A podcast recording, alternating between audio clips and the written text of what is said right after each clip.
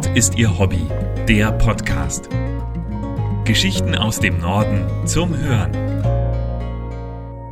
Die Insel der Auserwählten.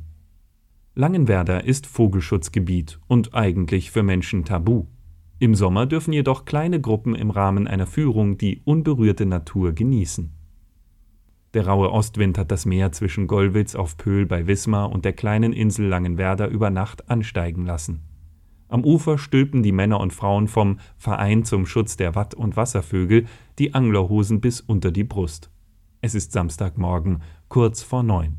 Gleich geht es für den Vereinsvorsitzenden Bernd Heinze, Kassenwart Dirk Brenning und die anderen 18 Vogelschützer einige Dutzend Meter kniehoch durch die Ostsee.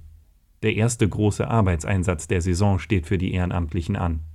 Was Wind und See am Ufer angespült haben, muss weggeräumt werden. 600 Meter Elektrozaun sollen aufgebaut werden, um die Vögel während der Brutzeit von Mai bis Juli vor Füchsen und anderen Jägern zu schützen, die über die Sandbänke kommen. Sobald die Brutzeit zu Ende ist, gesellen sich sonntags Touristen zu den Watt- und Wasservögeln. Bis zu 15 Personen dürfen nach Anmeldung zum zweistündigen Rundgang auf die Insel. Geführt werden sie vom Vogelwärter. Von März bis November leben Vereinsmitglieder durchschnittlich zwei Wochen abwechselnd im winzigen Vogelwärterhaus um Populationen im Logbuch zu dokumentieren, Vögel zur besseren Nachverfolgung zu bringen und eben Kindern, Jugendlichen und Erwachsenen die einzigartige Tierwelt Langenwerders näher zu bringen. Dann erfahren Besucher beispielsweise, dass sich die Lachmöwe ein einfaches Nest baut, die Austernfischer dagegen am Strand ohne Nest brüten. Und dass die Ehrenamtlichen am Ende des Jahres mehrere tausend Sandsäcke hinüberbringen, um Hochwasser zurückzuhalten. 150 Vereinsmitglieder gibt es insgesamt. Etwa 30 davon sind aktiv und kommen zu den 10 Arbeitseinsätzen im Jahr. Die Dienstälteste ist Gudrun Drude. Sie ist 83 Jahre alt und beobachtet dieses Mal Möwen durchs Fernrohr. Auch die anderen Freiwilligen haben zu tun. Jürgen Mevius starkt auf seiner Anker den Proviant zum Gollwitzer Strand hinüber. Wasserkanister, Bleche voll Kuchen, Erbseneintopf. Am Westufer ist Vereinschef Heinze unter anderem mit Autowerkstattmeister Reinhard Seidel aktiv, während sich Katrin Lippert mit dem Hobby-Ornithologen Johann Dietrichs über Seeschwalben und die kleinsten Enten Europas, die Krickenten, austauscht. An den Fangreusen arbeitet Sven Heise. Der Hamburger ist einst als Tourist auf Langenwerder gewesen.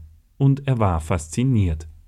Jetzt ist er aktives Vereinsmitglied, weiß, dass der Fischadler, der gerade über im Kreis total selten hier sei, und dass das Kleinod unbedingt geschützt werden müsse, damit Vogelarten nicht aussterben. Immer im Oktober übernehme er das Vogelwärterhaus für eine Woche, sagt der 42-Jährige, der in der Verwaltung tätig ist. Dann setze er sich auf den Nullpunkt, genieße die urtümliche Lebensweise ohne fließend Wasser und WLAN. Den Einsatz könne er jedem nur empfehlen. Wo sonst habe man schon eine ganze Insel für sich allein. Mehr Geschichten aus dem Norden gibt es auf nordistierhobby.de. Dort finden Sie auch Bilder und Videos zu den Artikeln. Um keine Folge zu verpassen, abonnieren Sie diesen Podcast. Zusätzlich können Sie uns mit Empfehlungen und Kommentaren unterstützen. Nord ist Ihr Hobby. Der Podcast wird gesprochen von Hans Pieper. Der Podcast ist ein Angebot des ADAC Hansa e.V.